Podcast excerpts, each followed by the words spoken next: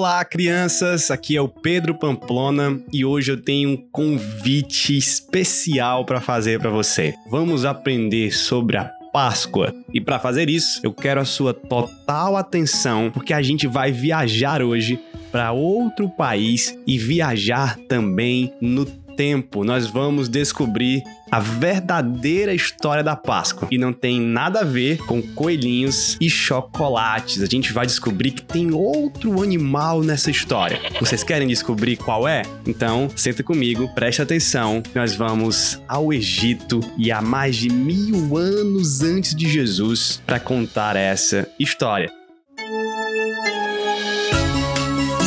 Eu quero chamar a atenção também dos pais e adultos. Essa é uma história também para vocês. Discutem juntos com as crianças ou quem sabe até sozinhos. Essa mensagem é para todas as idades. Vamos começar então com uma pergunta. Vocês sabem o que significa a palavra Páscoa? Será que papai e mamãe sabem? Você sabe? Vamos lá. Páscoa significa passagem. Isso mesmo, passagem. Mas que passagem é essa? E por que nós comemoramos todo ano nessa época, ou na época da Páscoa, uma passagem? Por que, que essa comemoração e essa passagem são tão especiais? E é para o Egito que nós temos que ir se nós quisermos entender. Isso mesmo, Egito, a terra das pirâmides, a terra do deserto ali no norte da África. Vamos para lá?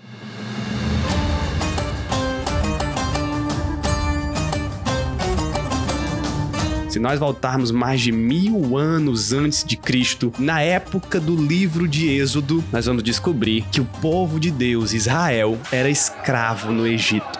Eles trabalhavam muito e sofriam com as condições difíceis de vida e de trabalho. A Bíblia diz em Êxodo capítulo 2, verso 23, que os filhos de Israel gemiam por causa da escravidão. Eles sentiam dor, eles estavam desesperados, eles estavam tristes, abatidos por causa dos trabalhos forçados. Sabe o que eles fizeram então? Eles oraram a Deus pedindo ajuda. E Deus, Deus cheio de amor pelo seu povo, ouviu a oração deles. Deus lembrou da sua aliança com o povo de Israel e atentou para a situação deles, como diz Êxodo capítulo 2, verso 24 e 25. Deus é bom, não é? E ele decidiu libertar o seu povo. E para isso, chamou um homem com o nome de Moisés. Vocês lembram dessa história? Deus apareceu a Moisés numa sarça ardente, num pequeno arbusto ali, numa planta, uma pequena árvore que pegava fogo, mas que não se consumia, não morria. Era um milagre de Deus. E Moisés ficou espantado com aquilo, mas Deus disse a ele, em Êxodo capítulo 3, verso 10: Agora venha e eu o enviarei a Faraó, para que você tire do Egito o meu povo, os filhos de Israel. Moisés então teve medo. Ele não sabia se ia conseguir fazer isso, se ia ter coragem para fazer isso, se ia conseguir falar diante de Faraó, mas Deus prometeu estar com ele quando enviasse a Faraó, o rei do Egito. E assim Deus fez. Deus estava com Moisés o tempo todo. E ainda mais, Deus mandou pessoas para ajudar Moisés, principalmente o seu irmão, chamado Arão, porque Deus também faz isso. Ele nos dá amigos, parentes, pessoas próximas de nós que também acreditam nele para nos ajudar a cumprir a missão que Deus nos dá. E juntos, Moisés e Arão foram conversar com Faraó.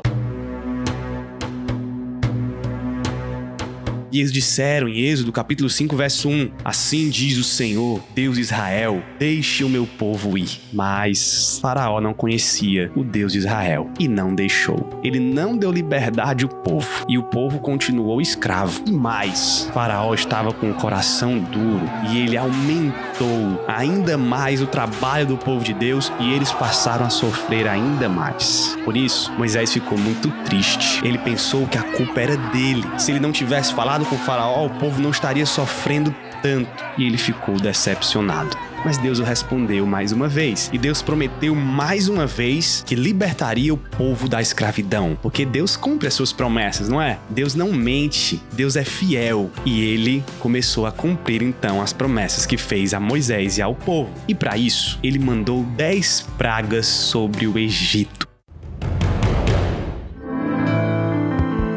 Será que a gente sabe contar as dez pragas na ordem? Será? Quem sabe? Vamos ver aqui agora que 10 pragas foram essas. A primeira praga que a gente lê no livro de Êxodo foram as águas que viraram sangue, águas que ficaram poluídas no rio Nilo e em outros reservatórios de águas do Egito. A segunda praga foram rãs, muitas rãs espalhadas pelo Egito inteiro.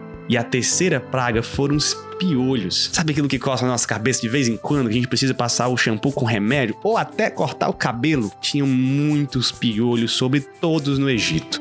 A quarta praga foram as moscas. E se uma ou duas moscas são chatas, imagine milhões de moscas nas plantações, dos animais dentro das casas e dos palácios. Foi muito difícil. A quinta praga foi a peste nos animais. Os animais ficaram doentes e teve grande prejuízo de comida no Egito. A sexta praga foram as úlceras, feridas que apareceram na população do Egito e que deixaram as pessoas preocupadas. A sétima praga foi a chuva de pedras. Meteoros caíram sobre o Egito e causaram muita destruição e muito prejuízo. Deus fez chover pedras para que seu povo fosse liberto. A oitava praga foram os gafanhotos que empestaram o Egito, encheram as plantações e comeram as plantações. E a nona praga, então, foi uma escuridão que se abateu sobre o Egito. O dia virou noite, isso mesmo. E Faraó, Faraó estava endurecido esse tempo todo, não convencido de que deveria deixar o povo de Deus ir. Sabe o que aconteceu? Deus então enviou a décima e última praga. Em Êxodo capítulo 11, verso 4 e 5, nós lemos: Perto da meia-noite passarei pelo meio do Egito, e todo primogênito da terra do Egito morrerá. É disso que nós estamos falando quando falamos de passagem. Quando ele passou com a décima praga para ferir os primogênitos, ou seja, os filhos mais velhos daquelas pessoas que moravam no Egito. Essa é a passagem que nós lembramos da Páscoa. Mas vamos continuar nossa história, porque ela não acaba aqui. Essa passagem tem um significado muito especial que a gente precisa aprender. Para proteger os filhos mais velhos do povo de Israel, seus primogênitos, Deus deu uma ordem para cada família. Eles deveriam sacrificar um cordeiro. E é por isso que eu disse que a Páscoa não tem a ver com coelhos, e sim com outro animal. Que animal é esse? O cordeiro. Em Êxodo capítulo 12, verso 5, nós lemos Deus dizendo: O cordeiro será sem defeito, macho de um ano, podendo também ser um cabrito. Você já viram um cabritinho? Você já viram um cordeirinho, uma ovelhazinha? É um animal daquele tipo lá. Eles teriam que matar um animal e Deus deu algumas ordens aqui. Com o sangue deste animal, deste cordeiro que foi morto, eles deveriam pegar pincéis ou algum instrumento e passar aquele sangue nas portas de cada casa. Cada pai deveria fazer isso para simbolizar que naquela casa havia alguém que sacrificou o cordeiro e passou o seu sangue na porta. Depois eles deveriam comer a carne do cordeiro assada no fogo com pães sem fermentos e ervas amargas, como diz Êxodo capítulo 12, verso 8. E tudo isso deveria ser feito naquele dia especial, na data que Deus passaria pela terra do Egito. Assim, Deus instituiu a Páscoa. Em Êxodo capítulo 12, verso 13 e 14, nós lemos esse texto, que é onde a Páscoa começou. Vamos ler? O sangue será um sinal para indicar as casas em que vocês se encontram. Quando eu vir o sangue, passarei por vocês, e não haverá entre vocês praga destruidora. Quando eu ferir a terra do Egito, este dia lhe será por memorial, e vocês o celebrarão como festa ao Senhor. De geração em geração, vocês celebrarão este dia por estatuto perpétuo. O Senhor Deus mandou os israelitas lembrarem sempre desse dia e festejarem o dia em que Deus passou, feriu os primogênitos do Egito, mas não feriu os primogênitos de Israel. Então, assim o povo de Deus fez. Cada pai de família sacrificou o seu cordeiro, passou o sangue nas portas e eles comeram juntos a carne assada daquele animal. Da mesma forma, exatamente como Deus tinha ordenado, porque eles obedeceram o Senhor. E aí vamos ler agora o que aconteceu em Êxodo Êxodo 12, 24 a 25. Portanto, Deus disse: Guardem isto por estatuto para vocês e para seus filhos, para sempre, para sempre. E quando estiverem na terra que o Senhor Deus lhe dará, como prometeu, observem este rito. Quando seus filhos perguntarem: Que rito é este? Respondam: É o sacrifício da Páscoa ao Senhor, que passou por cima da casa dos filhos de Israel no Egito quando feriu os egípcios e livrou as nossas casas. Por isso que os judeus comemoram a Páscoa até hoje, por causa do dia lá no Egito que Deus passou por cima da casa dos filhos de Israel e não os feriu por conta do sangue do cordeiro. Naquela noite, naquela noite lá no Egito, no horário que Deus disse que passaria, à meia-noite, todos os primogênitos do Egito foram feridos. Deus cumpriu o que disse, e nenhum dos primogênitos israelitas que obedeceram a Deus foi ferido. Quando Deus passou, ele viu o sangue do cordeiro que foi sacrificado e soube que naquela casa estavam os seus filhos, o seu povo, aqueles que creram na promessa e que fizeram o que Deus mandou fazer. O sangue do cordeiro foi um sinal de proteção para o povo de Deus. Depois disso, houve grande sofrimento em todo o Egito, pois as famílias perderam seus filhos mais velhos, inclusive a família de Faraó. E por conta de tamanha tristeza e por ver o poder de Deus, Faraó finalmente deixou o povo ir. Finalmente, Israel estava livre da escravidão. Houve grande libertação para o povo de Deus. É por isso que se comemora a Páscoa, porque na noite em que Deus passou e feriu os primogênitos do Egito, ele também passou sobre as casas de Israel e não feriu o primogênito dos israelitas. E essa passagem de Deus trouxe grande libertação para o povo de Deus, a maior libertação que o povo de Deus já havia visto até aquele tempo.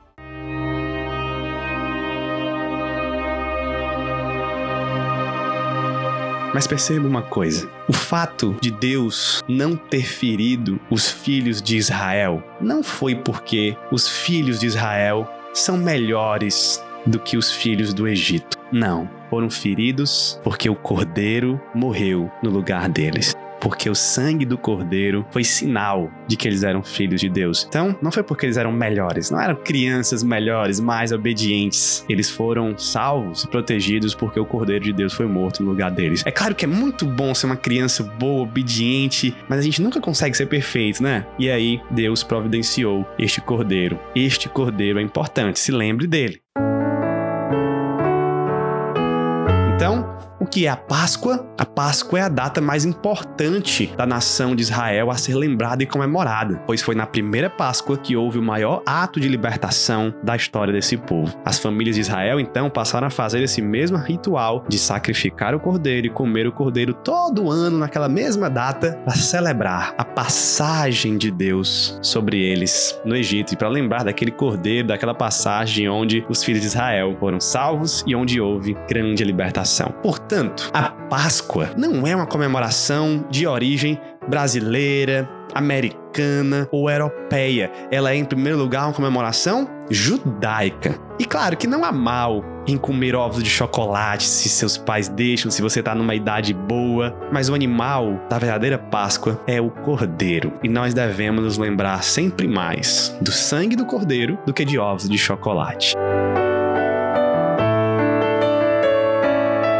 Agora deixa eu contar algo bem especial para você. A Páscoa não acabou aí. Você sabia que Jesus Cristo foi crucificado e morreu durante a comemoração da Páscoa? Era dia exatamente de Páscoa. Os judeus estavam celebrando e fazendo aquele mesmo ritual de matar o cordeiro e de comer a sua carne. Naquela época, era isso que estava acontecendo na cidade de Jerusalém. E é claro, isso não aconteceu por coincidência, né, crianças? Deus quis demonstrar que a morte de Jesus é como a morte morte do Cordeiro da Páscoa. Jesus foi crucificado na cruz e seu sangue foi derramado também para trazer grande libertação e redenção ao povo de Deus. Mas agora, uma libertação muito maior, mas muito, muito, muito maior. Não apenas da morte dos filhos mais velhos, mas uma libertação do pecado e da morte eterna de todos nós, todos nós, crianças, adultos, idosos, todos nós.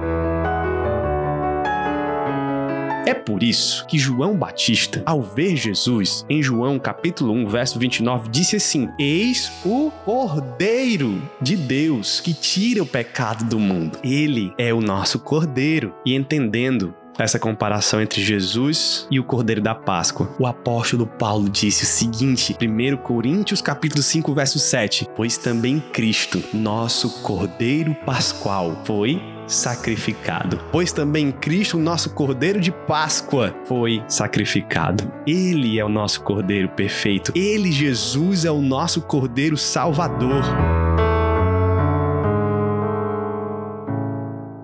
Nós somos pecadores, nós desobedecemos, nós erramos, nós temos dificuldade de crer, nós temos os nossos pecados. Por isso que nós merecemos a punição de Deus. Mas Assim como aquele cordeiro morreu no lugar dos primogênitos de Israel no Egito, Jesus Cristo morreu no nosso lugar. E o seu sangue, o seu sangue sobre nós é o sinal que nós somos perdoados e pertencemos ao povo de Deus. Que notícia maravilhosa! Essa é a grande salvação de Deus para nós. Salvação maior que a libertação de Israel do Egito.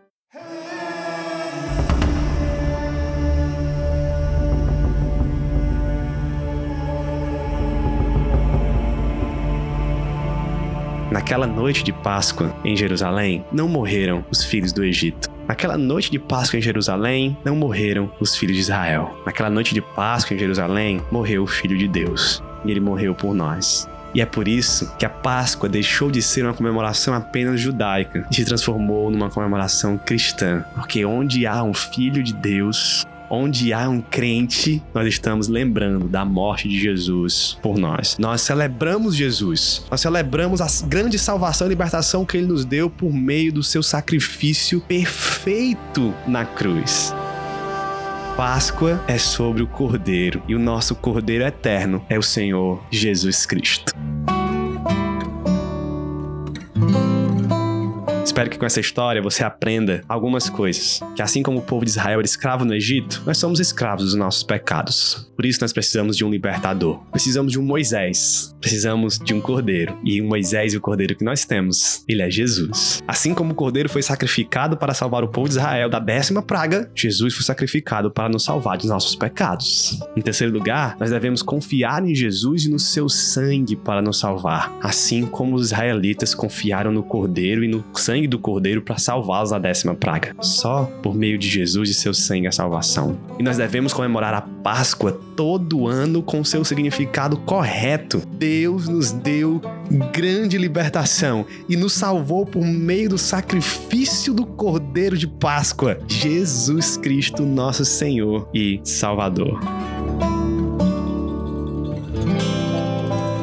Então, crianças, quero convidar vocês a comemorarem muito a Páscoa com a família, com a igreja e lembrarem sempre do nosso Cordeiro de Páscoa, o Senhor Jesus Cristo. Ele morreu pelos nossos pecados. Nós celebramos então ao nome de Jesus, que é a pessoa mais importante desse mundo. Eu espero que vocês tenham gostado dessa história. Eu vou ficando por aqui. Feliz Páscoa para vocês e aproveitem demais para adorar a Jesus, falar de Jesus, lembrar de Jesus e entregar também a vida a Jesus. Crer nele, se arrepender dos pecados e confiar em Jesus como nosso Cordeiro de Páscoa. Essa é a melhor decisão que você pode tomar na vida e a decisão que vai glorificar a Deus, nosso grande libertador. Vejo vocês, quem sabe, num próximo episódio aqui no Biblioteca Pamplona. Valeu, tchau e que Deus abençoe vocês.